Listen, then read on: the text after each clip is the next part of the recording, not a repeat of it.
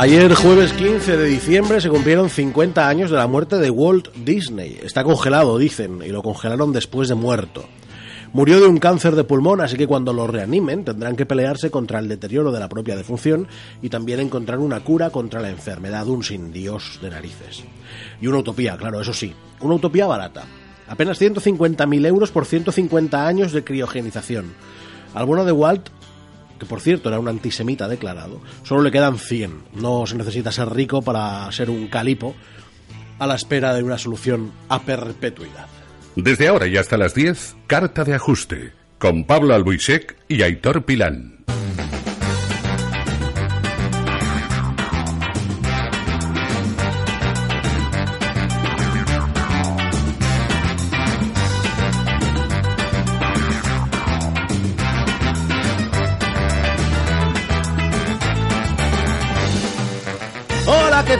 Capitán Tarpal? Las 9 y 2 minutos de la noche. Hoy es viernes 16 de diciembre de 2016, 16 del 12 del 16. Y esto es Carta de Ajuste. Estás en CV Radio 94.5 de la frecuencia modulada.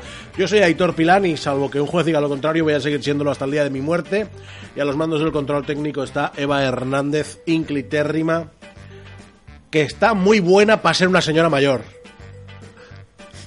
A la izquierda tengo a Pablo Luisek, muy buenas. Me has dejado sin palabras. A Eva también, pero me has dejado sin palabras. Cosas como son. Esto es Carta de Ajuste, nos puedes escuchar en la 94.5 de tu FM, en CV Radio, también en la propia web de la emisora, www.cvradio.es y en TuneIn y en todas las aplicaciones que te puedas conectar a una FM y escucharnos porque somos así de majos todos. Y además somos guapos y nos duchamos una vez al día como poco. ¿Vale? A partir de mañana podrás escuchar el podcast del programa. Hoy es el programa número 15, La Niña Bonita de la cuarta temporada de Carta de Ajuste. Llevamos casi 60 semanas haciendo esta mierda. Gracias. Y la gente aguantando. Sí, sí. Quien sea que esté ahí. Gracias. Hola. Eh, ¿Noticias ya? ¿Ya? ¿Qué? Por cierto, quiero pedir perdón. Si me muero durante el programa, quiero que lo donen todo a las hermanitas descalzas de la caridad. Estas, estas, estas son las últimas. Lleva una semanita al pobre que, Oh. que no puede con su alma. Solo quiero de morirme.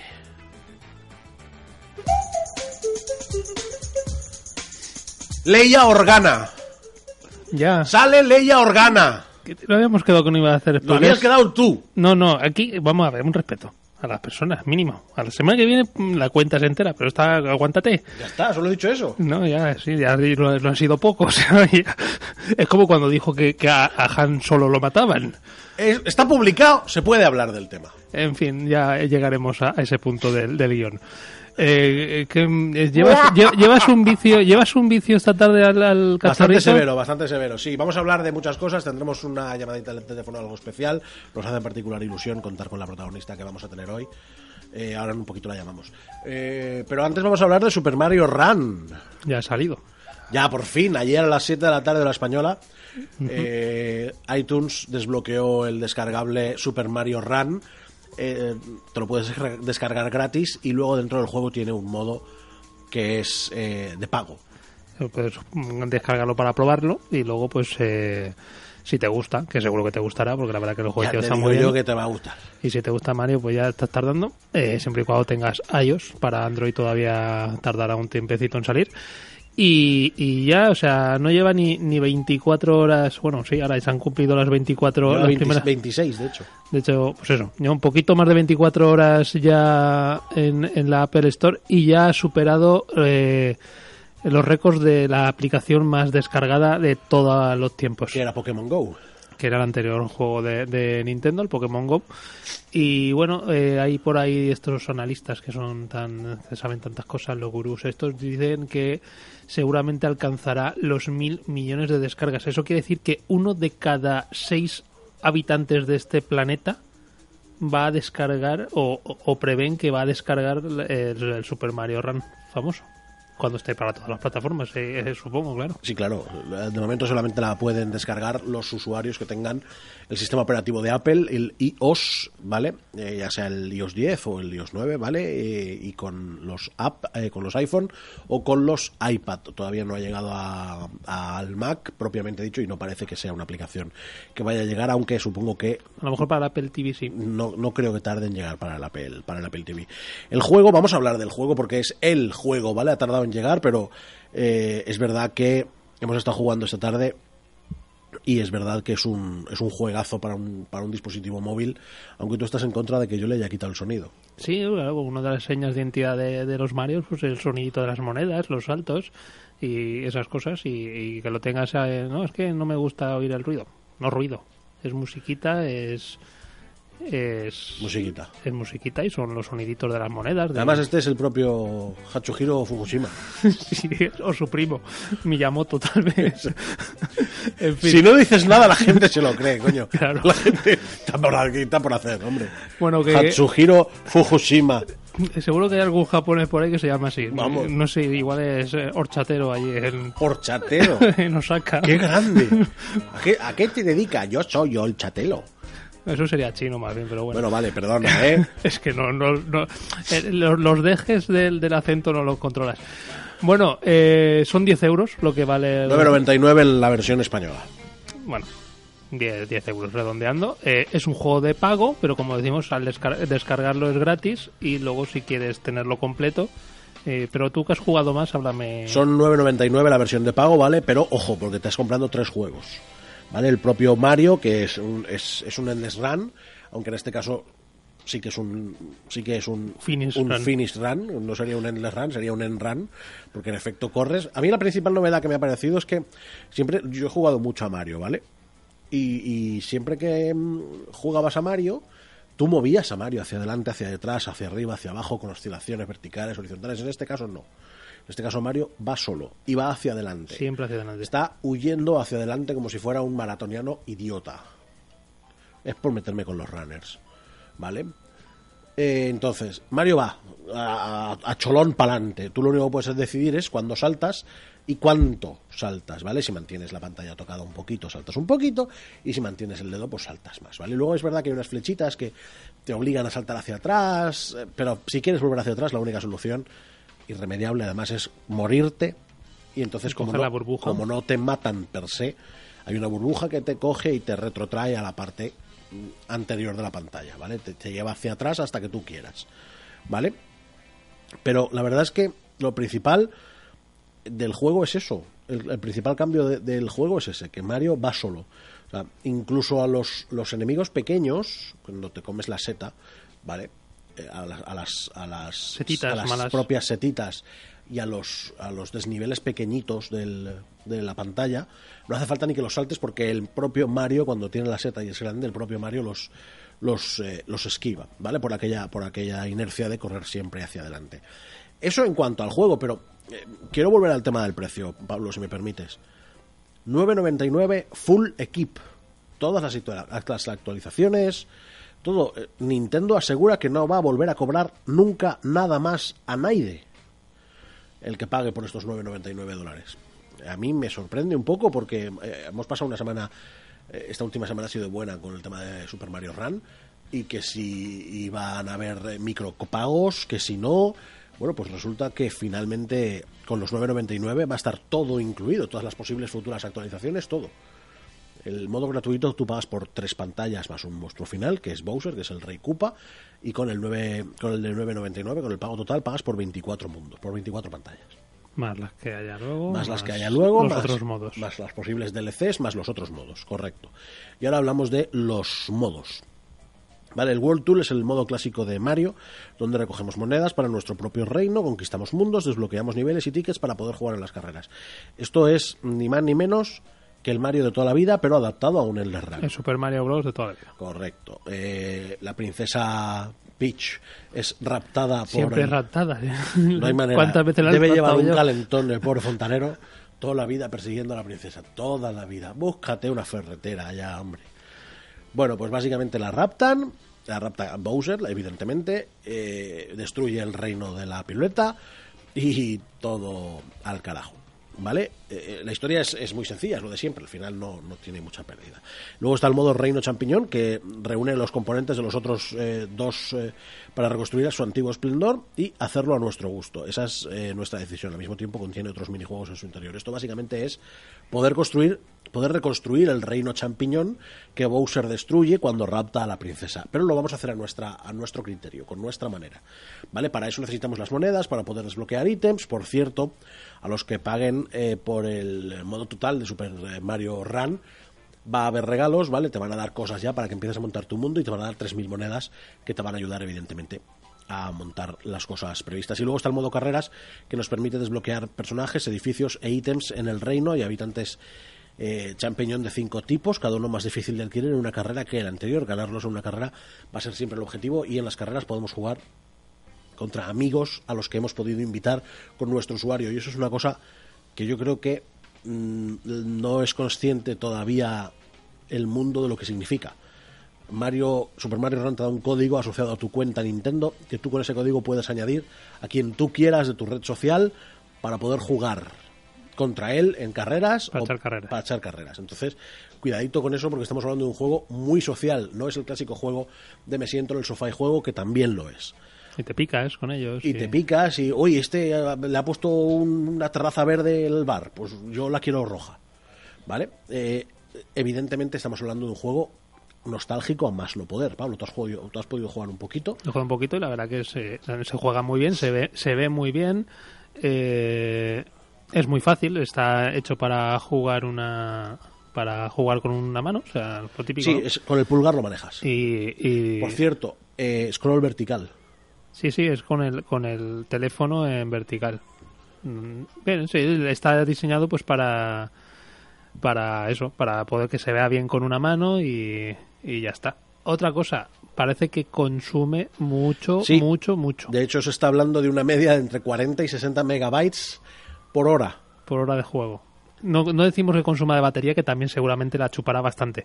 Aunque es muy sencillito, pero. Como norma normal. Pero, pero consumirá bastante batería lo que yo también hubo muchas quejas con Pokémon Go cuando salió de que el consumo de datos era enorme para, para lo que realmente estabas haciendo. Luego con sucesivas actualizaciones bajaron este consumo. Supongo que con el Mario pasa lo mismo porque realmente ni es que siempre tienes que estar conectado para jugarlo, siempre, pero mm, al menos lo que es el modo mm, de los mundos de historia, por decirlo de alguna manera, vale, oye, quiero que esté comprobar que, que eres tú y y cuando en el momento... no hace falta que lo hagas cada microsegundo. Claro, en el momento en que te conectas, confirmo que eres tú, ¿vale? Pero luego ya no necesitas gastar datos. ¿Para qué? Las pantallas están ahí ya, no, no varían, no se actualizan.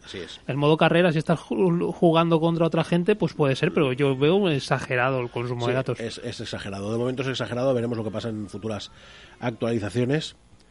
Pero, pero es evidente que algo tiene que pasar. Una cosa sí que os digo. Es barato, 9.99 es barato para todo lo que ofrece después de estar esta tarde una hora y pico jugando.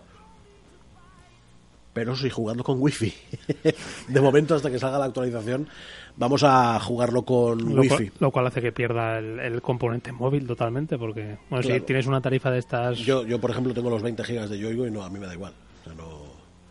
Ponme, ponme de fondo esto, Eva. ¿Vale? Y hemos terminado nuestro análisis por hoy del Super Mario Run porque es momento de es momento de inspirarnos con esto.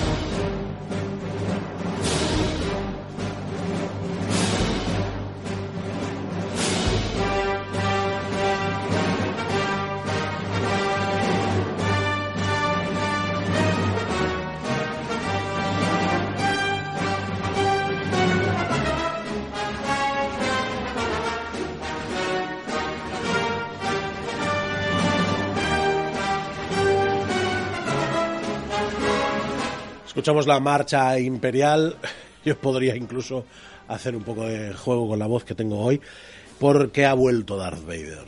Y eso a mí me pone los pezones como tuercas particularmente. Eh, y ya tenemos a nuestra invitada de hoy. Nos hace mucha ilusión, Pablo, tener hoy a, Lara Isabel, que es la jefa de Community Managers de Game, las tiendas Game, de los videojuegos Game, ¿vale? Que eh, nos hemos enterado esta tarde que ha visto tres veces Rogue One en dos días, que llevan dos días, no, en 26 horas que lleva estrenada la película. Así que hemos decidido que vamos a hablar con ella, que por cierto nos quiere, nos quiere mucho más de lo que nos demuestra, y lo sabemos. Lara, buenas noches, ¿qué tal? Hola, buenas noches, ¿qué tal? ¿Bien todo? Bien, bien, sí, me pillé justo entre casi ver la cuarta vez Rock One y la tercera y la cuarta, así que tengo tiempo para hablar con vosotros. ¿En serio vas a ir a verla no, la cuarta no, vez? hoy- no, bueno. Mañana, mañana igual. Por ahora no tengo las entradas compradas. Bueno, lo primero, eh, danos tu opinión de la peli. Opinión totalmente sin spoiler y valorada Ya como hemos hecho el spoiler, no te preocupes. Si está ya- ya- publicado, ya se puede hablar. Yo lo intento, intento retenerlo, pero no puedo. Es más Si grande está que yo. publicado, se puede decir. No, no, no, soy súper respetuosa con eso y que todo el mundo la tiene que ir a ver. A, a mí me ha gustado muchísimo, como yo la valoro como película que me ha entretenido. Ya si nos ponemos a ver cosas lógicas y lógicas, o sea, pues siempre vamos a encontrar algún defectillo que yo por ahora no he encontrado ni lo voy a buscar, porque a mí me ha entretenido muchísimo, todas las, todas las veces que la he visto.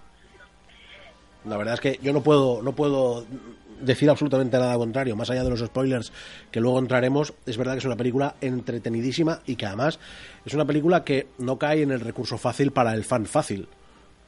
No, no, yo creo que además es una peli que, por lo típico, va a gustar lo que siempre se dice, gustará a los fans de siempre y enganchará a los nuevos.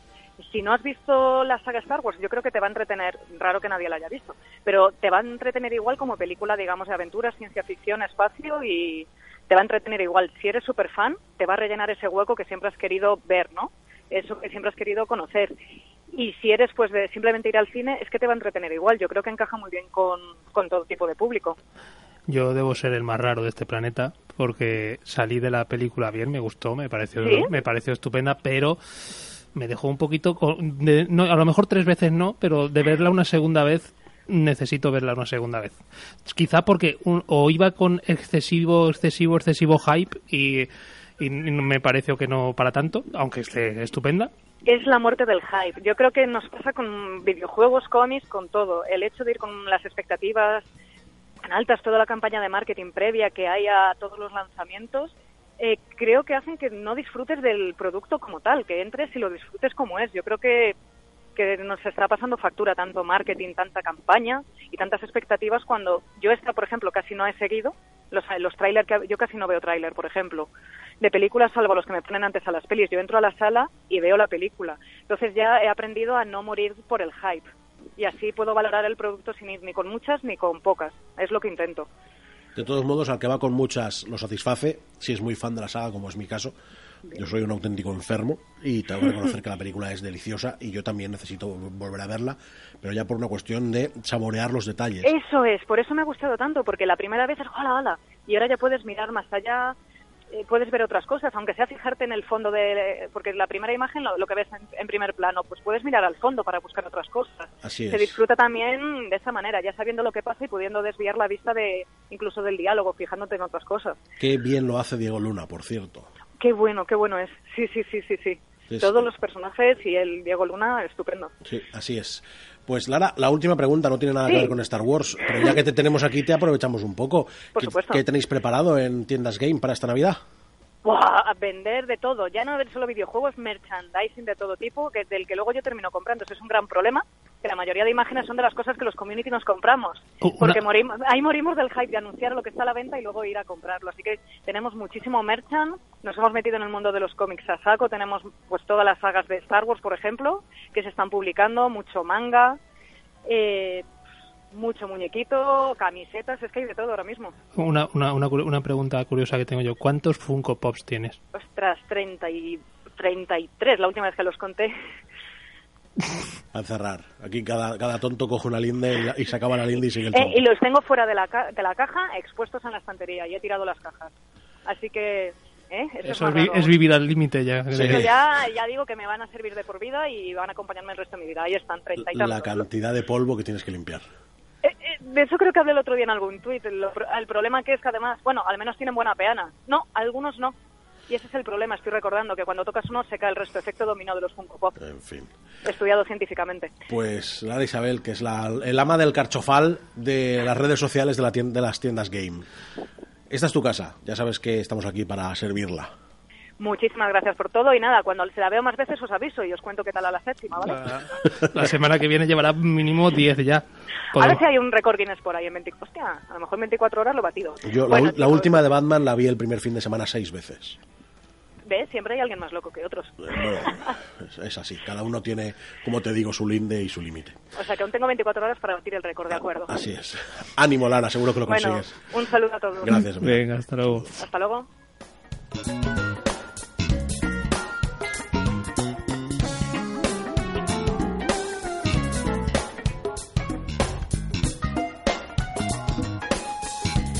Las 9 y 21, nosotros seguimos en carta de ajuste y seguimos porque vamos a seguir hablando de Rock One. Yo solo he hecho un spoiler. No hagas Y más. es evidente que el personaje del que he hablado Tenía que salir. tenía que salir porque todo el mundo sabe que Rock One acaba 30 minutos antes de, la- de que empiece episodio 4, Una Nueva Esperanza. Quiero decir, es que literalmente en la historia de Star Wars sería el Sí, episodio 3.9 antes de que llegara al 3.10 que sería el 4, ¿vale? Porque la historia de Rogue One acaba 30 minutos antes de que Darth Vader Atrape. atrape a la princesa Leia, al capitán Antilles y todo esto, que esto es la película de 1977, ¿vale? Así que sí, sale Leia. Ya está. Pero no me, no me cuenten más. Solamente para los muy freaks. Sale un personaje que yo te di un codazo, por cierto. Y creo que no lo pillé. Tal vez. Bueno, me diste varios collazos, no sé. Sí, Co- sí. co- co- Codazos. co- colla- collazos, sí. Me diste varios colazos. En algunos los pillé todos, excepto creo que el. No sé si fue el primero que me diste. Que es que eh, eh, esto es lo que hablábamos con Lara. Mira, mira quién sale. Yo, ¿eh? Sí, que es puto loco, sí, lo sé. Esta es una de las cosas que hablaba con Lara, que tengo mucha necesidad de volver a verla para disfrutar de esos pequeños detalles. Y yo por eso decía que debo ser el más loco de este universo, de esta parte de la galaxia, porque todo el mundo que he leído, todo lo que he visto, todo lo que he oído, todo el mundo, eh, poco menos que, que ya puede morir en paz después de ver la- esta película. eh, Hombre, yo, todo- yo espero episodio 8 y 9. ¿eh? Sí, pero quiero decir que a todo el mundo le ha gustado muchísimo más que episodio 7. eh, y, y, y, y partiendo- yo, yo no, yo no, yo no, yo ahí no, ¿eh? He dicho casi todo el mundo. Yo ahí no, yo episodio 7, Talama Parcual. Parco Altarama, sí. Eh, la cuestión es, Es que... Parcual Datana. Es, es- es que yo no me sé los diálogos de memoria. Eh, el caso es que yo salí de la sala muy bien, me gustó mucho lo que vi, pasé un par de horas muy entretenido, pero no salí con el gustillo o con el regustillo de, de regustillo de que me pasó con el episodio 7. Porque el, el- porque la porque la ¡Ey! ¡Ey! Está- está- no estamos aquí porque el, el tono de la película es distinto se han querido siempre han dicho que querían diferenciarse de la saga principal y yo creo que se han diferenciado mucho partiendo por ejemplo con que al principio no salen los Sí, títulos no, no, famosos es, que, es que no es una película de la Guerra de las Galaxias. Claro. Pertenece al universo Star Wars. De hecho, sigue el canon muy, muy claro de los cómics, eh, con So Guerrera, sobre todo, como personaje principal. ¿Ves? eso es otra de las cosas que yo que dale más al, al... Estoy poniéndolo bien, Eva, no me mires mal, que estaba destornillado. destornillado estás tú Yo Eh, estoy para yo- que me tiren por un terraplén. otro- Ese es otro debate. Otro de los de las cosas que yo pensaba que iba a salir más el, el personaje de Sol Guerrera de Forrest Whitaker. Forrest Whitaker y en realidad en pantalla que está tres minutos en toda la No debe estar más. No en toda más. la película. Yo pensaba que iba a tener, aunque tiene un peso argumental muy Muy fuerte, gordo, muy gordo, yo sí. pensaba que iba a salir más. Pero bueno, mm, Bueno, en cualquier caso, mm, mm, para quien no lo sepa, eh, Rogue One, una historia de Star Wars, es básicamente la historia de cómo se roban los planos de la Estrella de la Muerte, que da lugar luego a que la rebelión la destruya. Eh, ni más, ni menos, ni menos, ni más. Es decir, ¿Qué miras con esa cara de...? bueno, estaba viendo un reflejo extraño. ¿no? Uy, este- yo estoy enfermo, pero aquí la perlita del Cantábrico está para que le cuidado. Correcto, correcto. Eh, así que Rogue One es una película que obligatoriamente tenéis que ir a ver por muchas razones. Antes comentaba en la redacción con un compañero que en algunos momentos recuerda a Apocalypse Now, ¿vale? Sobre todo cuando están en... en, Lo de eh, la playa. ¿no? cuando están en la playa, correcto, que está rodado en Hawái, por cierto, es evidente. Eh, eh, recuerda mucho a escenas clásicas de Apocalypse Now y también recuerda mucho al Nido de las Águilas, que es una película bélica clásica, ¿vale? Y que es está muy bien hecha. Pues eh, es una película de, de en los malos y de cómo los buenos intentan ganar las batallas, ¿vale? De hecho, el personaje de Felicity Jones, Jean Erso, eh, dice, vamos a salir a esa playa y vamos a aprovechar la oportunidad que nos den, y luego otra, y luego la siguiente, y luego la siguiente, y luego la siguiente, y luego la siguiente, hasta que ganemos o se acaben. ¿Vale? Esa es la frase concretamente que dice Jean Erso y que argumenta un poco por qué la Alianza Rebelde intenta, evidentemente, derrotar al imperio y a fe mía que lo consiguen, desde luego. La trama habla de, del diseñador de la Estrella de la Muerte que deja un hueco a propósito para ayudar a la rebelión. Eh, no, no os estamos contando nada que no hayáis visto en ningún tráiler, ¿vale? Quiero decir, no, no, estoy contando nada. No, no, no, sigue, sí, va bien, va bien. Te estás autocontrolando bastante. Hay un momento, esto no es un spoiler, esto es un guiño para frikis. Hay un momento en el que sale en pantalla durante dos segundos el tipo que se mete con Luke Skywalker en la cantina de Mos Eisley. Ese es el que no reconocía yo. Es que no llego a ese, ese- La- a ese nivel de... Eh, sale dos segundos, pero sale. Y además tiene, no tiene frase, tiene Tiene gruñido. Bueno, pues claro, es que, que- no, pero sí que tiene frase. ¿Vale? Es el tipo que se mete con Luke Skywalker en la cantina de Mos Eisley al que Obi-Wan Kenobi le corta el brazo. ¿Vale? Esto pasa en episodio número 4, eh, Una nueva esperanza. Y, y esto, pues, eh, a mí me ha hecho me ha hecho mucha, mucha ilusión, porque cuando lo vi me puse como un niño pequeño. Mira el gorrino con la nariz torcida. me hizo gracia. Son guiños a, a los Está fans. llena de guiños. A los fans. Y evidentemente son siete películas de Star Wars. Episodio 1, La amenaza fantasma. Episodio 2, La guerra de los clones. Episodio 3, La venganza de los Sith. Episodio 4, Una nueva esperanza. Episodio 5, El imperio contraataca. Episodio 6, El retorno del Jedi. Y episodio 7, El despertar de la fuerza. Esos son siete pelis. ¿Vale? Y esta es una octava película del universo Star Wars que se llama Rogue One, una historia de Star Wars. Y en esta, evidentemente, también aparecen los únicos dos personajes que salen en todas las películas de Star Wars. A saber, Pablo, Eh, el, el, eh, sí, los robots, eh, R2D2 y C3PO, R2D2 y C3PO, que también salen en tres segundos. pero salen. Sí, no, pero bueno, es que también, claro, forman parte Salen de, en, de Yavin esa... 4, salen en Yavin 4, que es la base de los rebeldes. Eh, Yo pe- creía también que debería la película debería haber, de haber acabado con la grabación por parte de, de Leia del famoso holograma. Bueno, tiene sentido que no acabara. Y te lo voy a explicar por qué. Ayer cuando me lo dijiste me quedé pensativo y dije, sí, pero no. ¿Cuál es el motivo? El motivo te lo voy a explicar. La nave del Capitán Antilles, que es la nave a la que Darth Vader entra en los primeros minutos de episodio 4, eh, escapa del, del último, de la última nave rebelde en la batalla mm, por la que se por la que se con la que se roban los planos de la estrella de la muerte, ¿vale? Eh, es que estoy intentando acordarme de cómo se llama la playa y no me acuerdo. Es que no me sale. esto- o sea, hoy, Estás convaleciente. hoy me viene justo acordarme de la vida. Eh, ah, no, no, voy a dejar de intentarlo, disculpadme. Eh, bueno, pues en esa batalla, la última nave rebelde, eh, la nave del Capitán Antilles sobrevive y se va.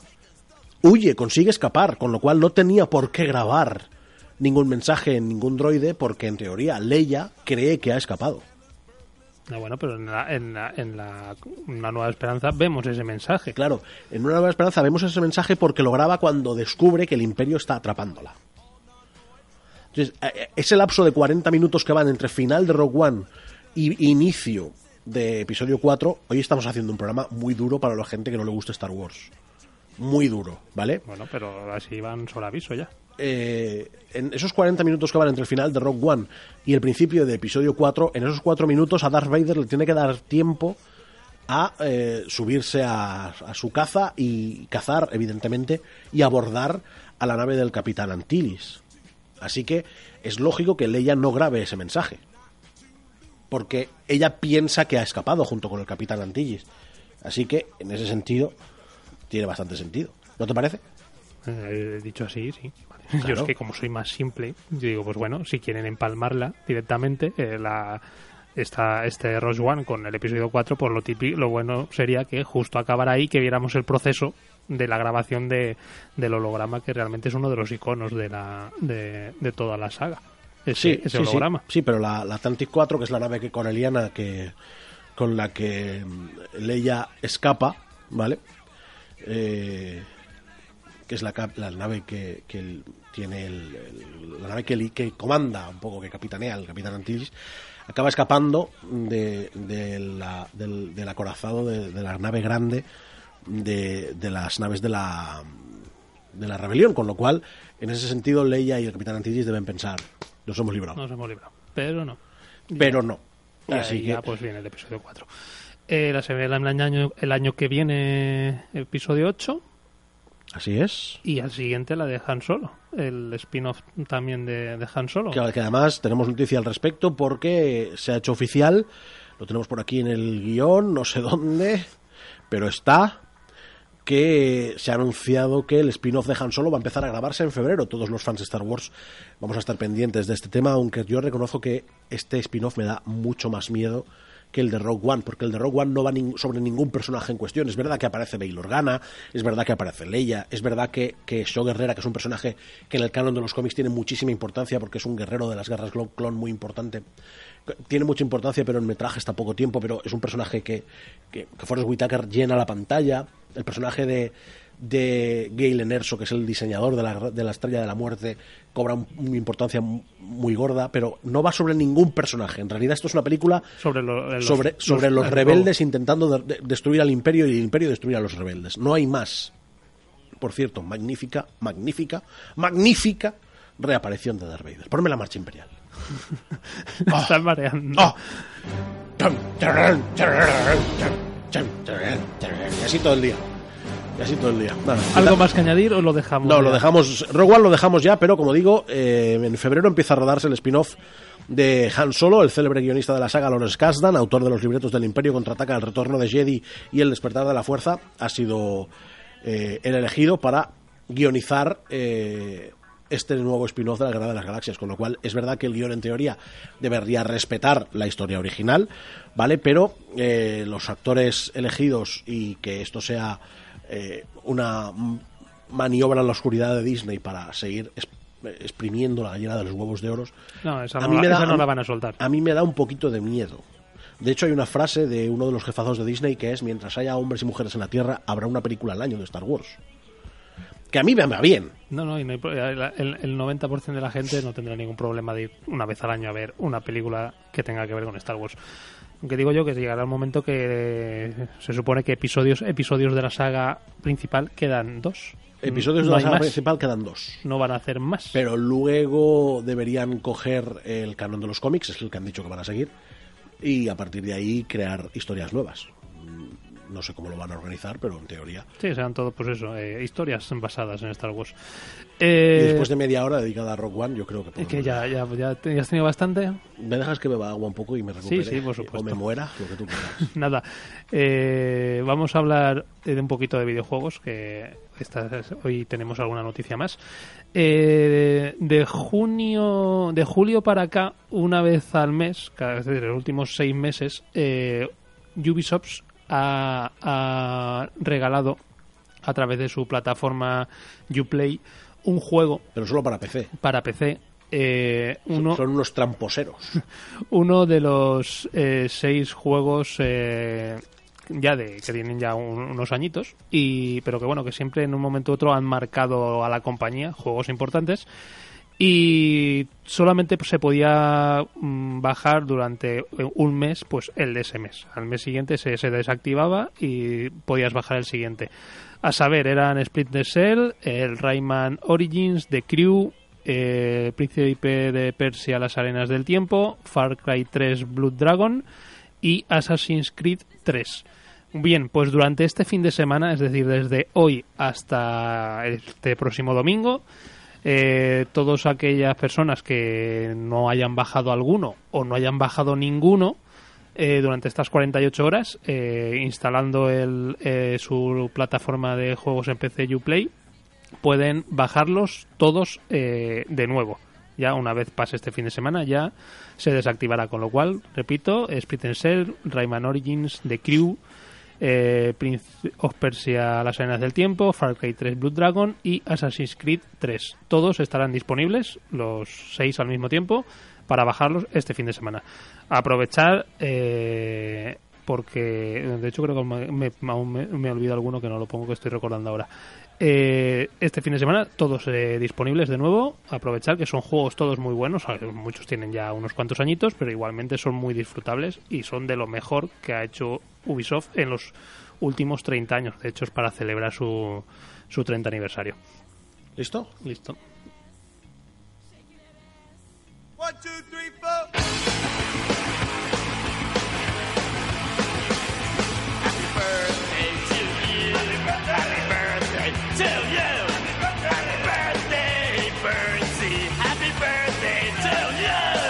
Vamos a comprobar lo buen amigo que eres, porque me has amenazado al principio del ¿A que me programa. voy? ¿A que te vas? ¿A que me voy? Como te vayas, te, te- te retiro el saludo para toda tu vida. Cualquier otro día me da igual que me dejes solo. Pero si me dejas solo hoy, con 25 minutos de programa, me pego un tiro. Mañana cumpleaños Pablo Luisek. Es jovencísimo. Soy jovencísimo. sí. Es- cada, cada vez más. No tiene mucho pelo, es verdad. He cumplido 28. ¿Qué voy a hacer? Eh, 28 años es la mejor edad del mundo. No lo sé, yo es que estoy muy lejos todavía. Que quería apuntarte un poco, Pablo. Ya, ya. Que, Sí, te, te conozco. Gracias, gracias. ¿eh? Eh, ¿Sabes quién me molaría a mí que me atara? ¿Que te atara en qué sentido? Uy, esto es de esto no es una palabrita que Hombre, no sé yo si Marilyn Monroe a estas alturas es como para... los coños de su quinta.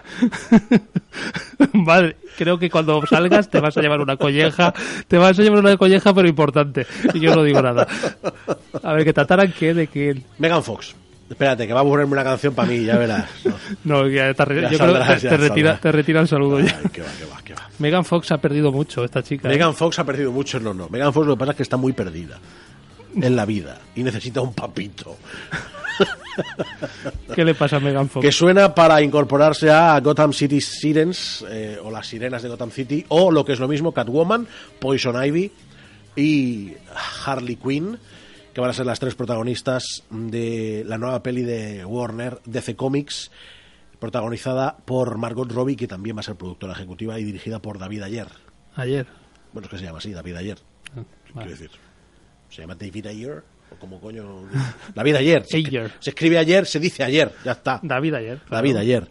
Hiedra venenosa, o sea, Poison Ivy, Catwoman, o sea, la mujer gatita. Que no se sabe quién va a ser. Y tampoco se sabe quién va a ser Hiedra venenosa. Por eso te digo que suena Megan Fox para eh, Poison Ivy. Vamos a ver. Hablándome de Gotham, vamos a hilar en este, este famoso... ¿Estás de fino? ¿Qué tal como Batman? ¡Oh! Tú, ¡Oh! venga, cuéntame. ¿Cómo fue ¡Oh! tu experiencia con eh, Aitor? Puse- pusimos un vídeo en, en Carta Ajuste, ya sabéis, la, la cuenta de Twitter, ¡Qué emoción! eh, de mm, Aitor eh, probando la PSVR y convirtiéndose en Batman. Cuéntame la experiencia. Esto es para mear y no echar gota. Hoy es el día menos indicado para que yo te lo cuente porque apenas tengo voz, pero tengo que reconocer que eh, de, de realidad virtual y demás al- algo controlo. Y tengo que reconocer que la experiencia es apabullante, emocionalmente muy, muy, muy completa cuando con el PSVR consigues meterte, sentir que estás dentro del propio Batman, que eres el propio Batman. Además, eh, lo hace muy bien eh, porque hilan completamente con las historias de los Arkham, ¿vale? Eh, que es una trilogía fantástica y, y, hilan muy bien en la historia para que tú en todo momento sepas qué está pasando y qué no está pasando. Y tengo que reconocer que lo ha hecho muy bien. La compañía lo ha hecho muy bien. Haciendo un videojuego de Batman en el que tú sientes que eres, bueno, hostia, Star Wars y Batman hoy. O sea, me puedo ir a mi casa ya. Y ya que estamos con Star Wars, ¿qué tal la experiencia del, Bueno. del X-Wing VR Experience? Por Yo- cierto, gracias a, a nuestro colega Isma, que nos lo dejó para que lo probáramos. Un saludo, que estará escuchando seguro. Y luego me se queja que no me saludas. Bueno, Isma nos, nos pasó el, Ya, el. Battlefront. y, y, y ¿qué tal el X-Wing? Yo tengo un problema con el tema de los juegos de coches o de carreras o de motos o de, o de naves espaciales con X-Wing. Lo primero es que yo soy más de TIE Fighters. Eh, del lado oscuro. Yo quiero decir... Deberían- tendrían que haber dado la posibilidad de- Claro, yo soy más del lado oscuro. A mí la negritud me llama más la atención que la blanquitud. Para todo en la vida. Pero, pero tengo que reconocer que, ahora hablando en serio, tengo un problema con ese tema porque mm, yo soy muy malo con los juegos de carreras y soy muy malo con los juegos de coches, donde es evidente que hay una frontera, porque si te sales del camino te caes o explotas o lo que sea. En el espacio no hay final de la frontera, no hay. De de hecho, ya lo decía Jim Roddenberry en 1966 cuando creó Star Trek, el espacio, la última frontera, en un alarde metafórico de que evidentemente no hay frontera. No hay puntos cardinales. No hay puntos cardinales, no hay norte, sur, este, oeste. Solo hay disfrute. En este caso, manejas un, un, un X-Wing. Es verdad que está maravilloso. Es verdad que es divertidísimo. Es verdad que hay momentos en los que te sientes eh, rojo uno, por decirlo de alguna manera. Eh, y, es muy divertido, pero, pero yo soy muy malo. Yo soy muy malo, las cosas como son. Pero me ha, enca- me ha encantado el, el PSVR, la verdad. Microsoft que tiene un proyecto brutal con HoloLens, que cuando salga yo creo que va a reventar cualquier estadística. Lo ha hecho muy bien PSVR. Para el precio que tiene la máquina. ¿Cuánto que- vale? La... Los 400, 399. O sea, o en- no sé si ha en- bajado algo. En mil euros tienes En consola, menos, y, a, día de hoy, en 700 euros tienes. consola y PSVR con los dos luchacos estos. Sí, más o menos. pods, estos que se llaman. Y nada, pues bien, te gustó, ¿no? Me gustó, me gustó mucho, me gustó mucho. Las cosas como Me son. alegro. Te ha costado, pero Oye, cuando uno puede, queridos, es que la agenda es la que es. Está muy, muy eh, atareado. Quedan 19 minutos para las 10. Esto es CV Radio 94.5 de la FM. Esto es Carta de Ajuste. Te vamos a acompañar hasta dentro de 19 minutos, 18 ya, hablándote de toda la tecnología del ocio que te puedas imaginar. ¿De qué nos toca hablar ahora, Pablo? Pues vamos a hablar un poquito más de películas que no hemos hablado. Eh, ya se saben los títulos que van a tener dos de las secuelas de así más frikis, digamos, eh, y más esperadas. Muy bien, ¿eh? Una es la, el nuevo, la nueva película sobre Godzilla. Por cierto, un dato. La película de Godzilla, sobre la que esta es la segunda parte, la dirigió Gareth Edwards, director de Rogue One a Star Wars History. Es un dato friki. que Eh, como digo, la próxima película de Godzilla ya tiene nombre, se llamará Godzilla King of the Monsters y es eh, el mismo título que tuvo la primera y primigenia Godzilla cuando llegó en los años 50 a Estados Unidos. Se pusieron este nombre. Eso es un guiñito. Eso es un guiño bastante importante. Eh, y la segunda, que ya se ha confirmado el nombre definitivo, va a ser la segunda parte de Pacific Rim, esa película que ha ido y venido y se iba a hacer y se anula y se vuelve a hacer 27 veces. Pues eh, va a ser dirigida no por Guillermo del Toro, No. eh, él estará pues, en el equipo de producción y tal, pero será dirigida por Stephen eh, The Knight y su nombre va a ser Pacific Rim Up-. Ups, eh, Uprising. Uprising. Uprising. Anteriormente, el nombre eh, que se manejó en principio era eh, Pacific Rim Maelstrom. Ahora va a ser Uprising. Me gusta más Maelstrom que, que Uprising. Oye, por cierto, ¿qué tal, qué tal Amazon? Ah, Amazon, sí, pero bueno, que termine. Ah, perdona, disculpa, disculpa. Eh, las fechas de estreno todavía nos vamos lejos. De hecho, eh, la primera en llegar será Pacific Rim en febrero del 2018, es decir, queda un año y tres meses todavía. Y la de Godzilla se va a marzo del 19, o sea, aún quedan dos meses y, mm, o sea, dos meses, dos años y cinco meses prácticamente. Con lo cual, aún habrá que esperar, pero bueno, ya está confirmado, ya se está trabajando en ellas, a ver, veremos cuándo llega. Tienen ustedes de paciencia. Y de Amazon, pues Amazon... eh, Amazon. Amazon, ah, sí, me salía así. Como de, como de pueblo. Muy de, muy, de- muy de mi pueblo, sí. Eh, Amazon eh, desde ayer, ayer o ante- desde antes de ayer, eh, ya ha puesto en marcha en España y en algunos países de Espera, Latinoamérica. Espera, espera, espera, espera. Ahora seguimos con eso. Mira quién me acaba de seguir en Twitter, por favor. Me acaba de seguir el sobrino de la duquesa de Alba en Twitter. Ajá, ¿Qué has hecho? No lo sé.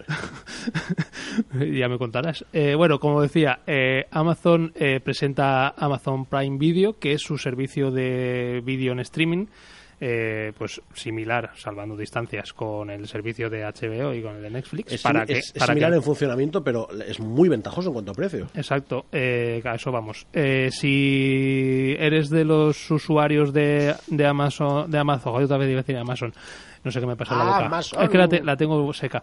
Eres de los usuarios de Amazon eh, Premium, es decir, Se va a venir muy bien beber de mi botella. sí, sí, mejor, mejor no. Eh, ya sabemos ese, ese servicio que en principio sirve para que no, para ahorrarte los gastos de envío y que tus envíos lleguen antes cuando compras, de un día para otro, pues además eh, tiene una serie de ventajas añadidas a ese precio, es decir, no hay que pagar más. Son mm, 19,95 al año y por esos 19,95, además, como digo, de los servicios de entrega rápida, pues eh, tienes ahora acceso al catálogo de, de Prime Video, donde hay series, hay películas, hay series eh, exclusivas y propias de la propia Amazon.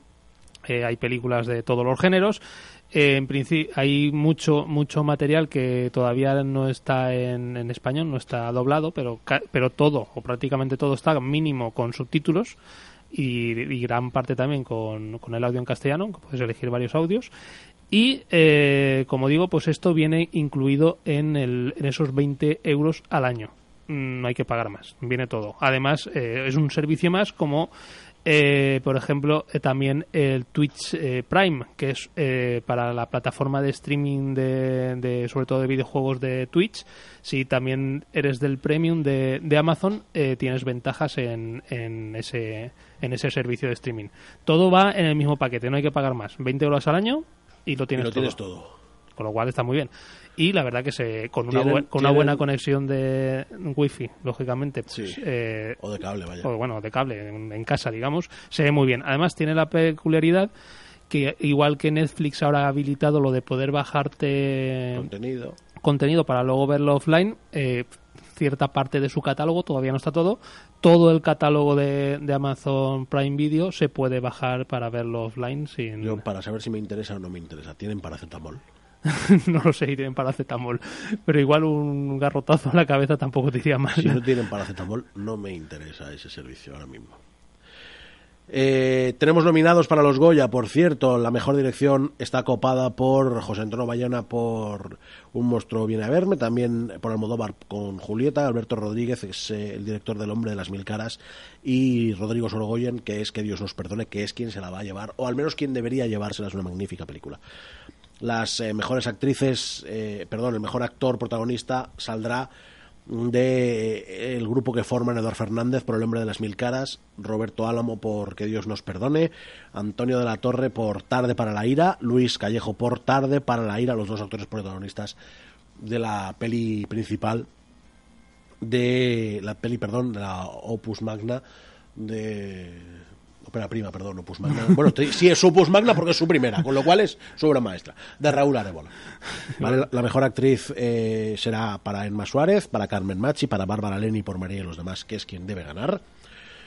Y, po- y para Penélope Cruz por la reina de España, que imagino que acabará llevándoselo. Y bueno, pues luego también tenemos la mejor película, El hombre de, the Water. el, el hombre de las mil caras, eh, Julieta, Que Dios nos perdone, Tarde para la ida y Un monstruo viene a verme. Al final siempre son, básicamente son los mismos. Eh, y bueno, luego está la sección, mm, podría ser el equivalente al Oscar a la película extranjera, pues aquí sería la película europea para el, el el editor de libros, El hijo de Saúl, él y yo, Daniel Blake.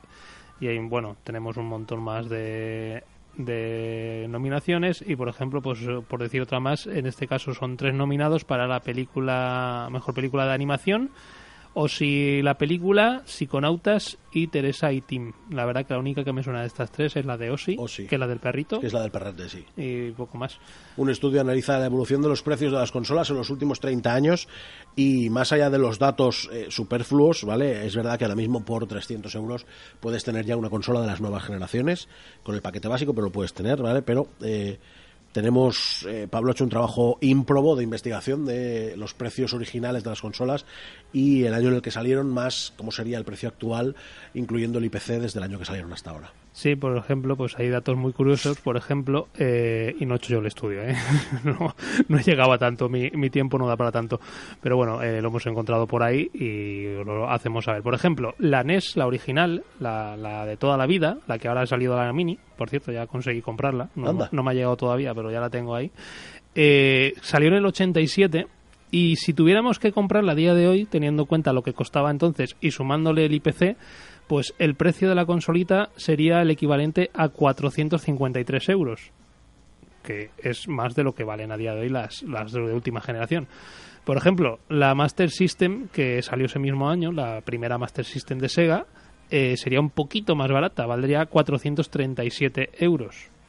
Pero no está la Master System 2, No, pero que bueno. era la molona, Sí, pero que era- incluía el Alex Kidd. Sí, pero la, la 1 era mejor que la 2 realmente. Sí, sí, tenía lo más, lo sé, lo tenía sé. más opciones.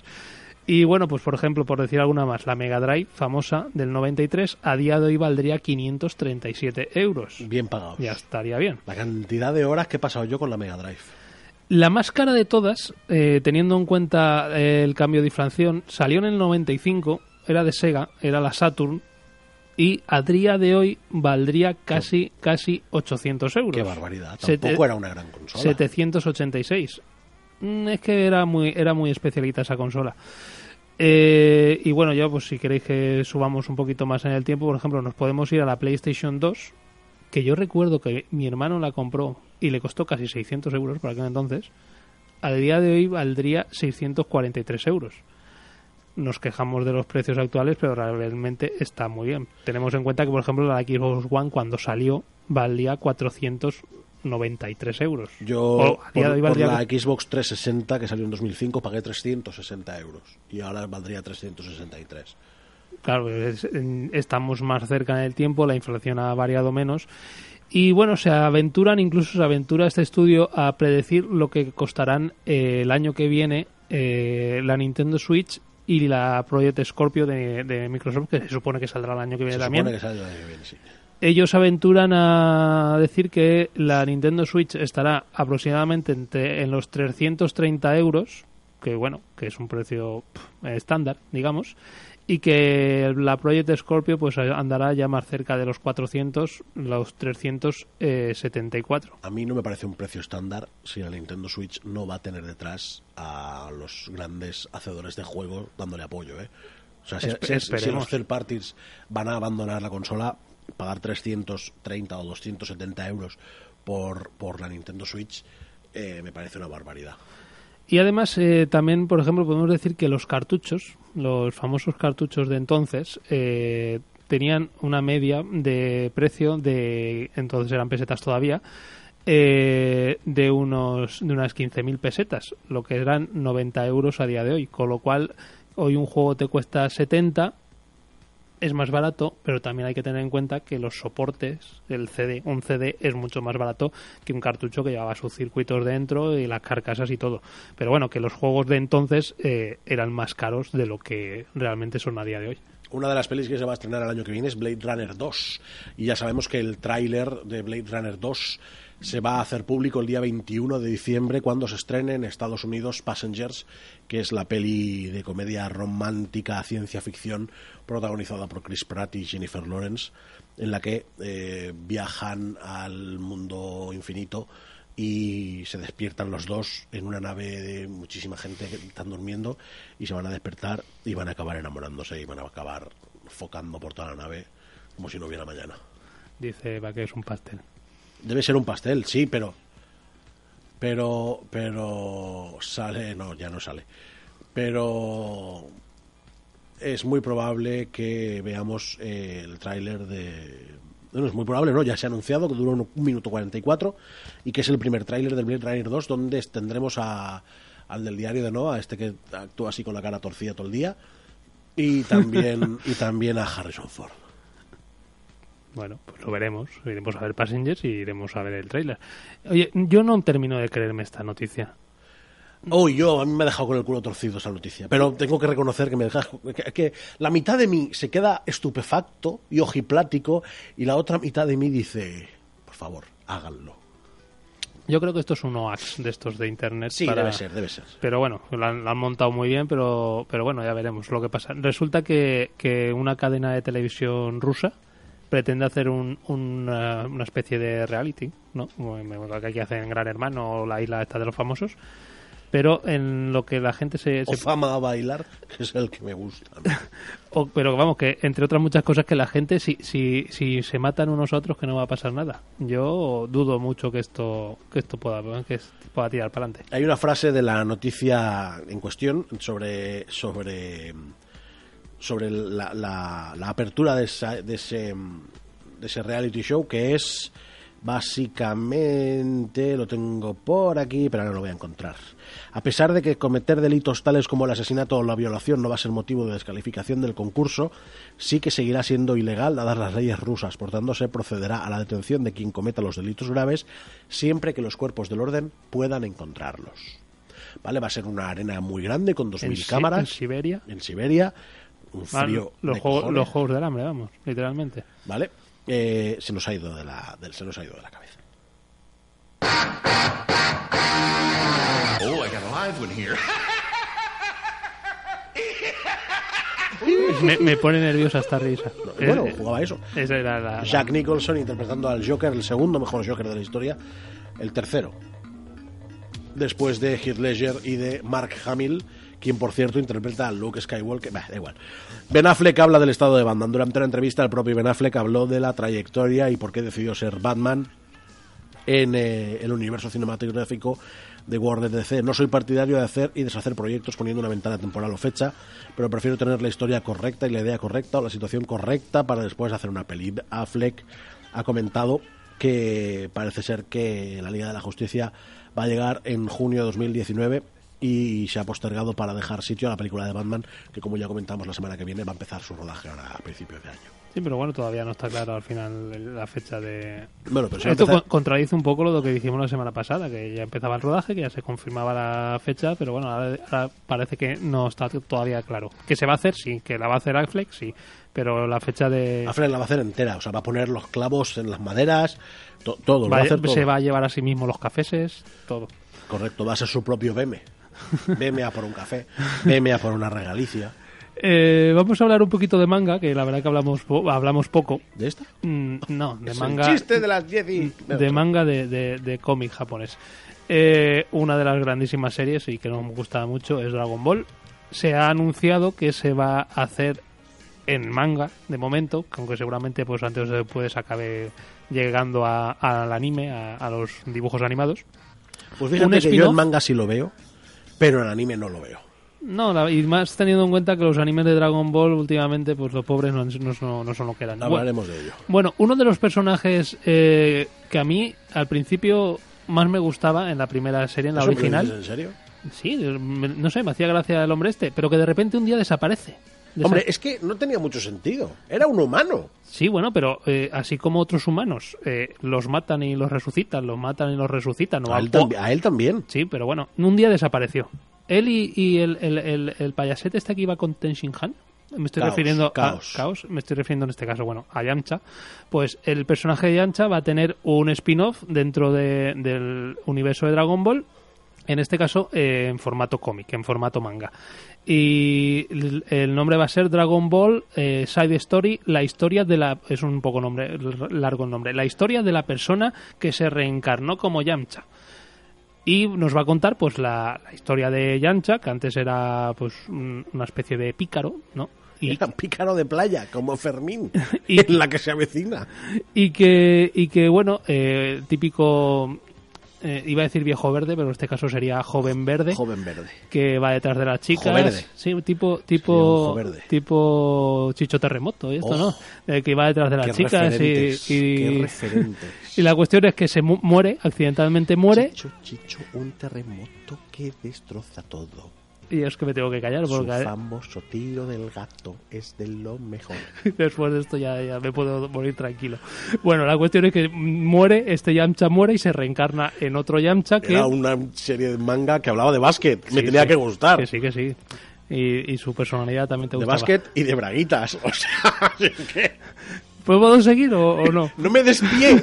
Soy si te- enfermo, pero sigo siendo yo. Pero te lo dices tú mismo, yo no te doy ningún pie. Bueno, la cuestión es que Yancha muere y se reencarna en, en un Yancha mejor, que ya no es ese joven verde Oh, qué bien. y que eh, y que deja de ser un pervertido y que se convierte en el héroe que acaba apareciendo en la serie. Aunque en la serie la verdad que de, de que dejaba un- de ser un pervertido, dejaba ¿eh? de ser pervertido, eso había en la verlo. serie quería pegarle un empujón a Bulma como Dios manda. Voy a seguir hablándote de Dragon Ball porque ya se ha convencido, ya se ha confirmado, por cierto, que tendremos nueva trama en Dragon Ball Super que no ha gustado casi a nadie.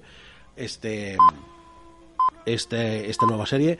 Básicamente, la serie, este, este nuevo arco argumental, va a llevar por título Supervivencia Universal y va a situar a nuestros héroes en el torneo que, además de buscar el luchador más fuerte de distintos universos, también va a determinar si el universo 7 va a ser destruido. Eh, los guerreros que se confirman para el torneo son Majin Buu, Kuririn, el número 17 y número 18 de los androides, Son Goku, Vegeta, Son Gohan, Roshi, Tenshin Han y, evidentemente, Piccolo, además del gran sacerdote de la línea temporal Omni King.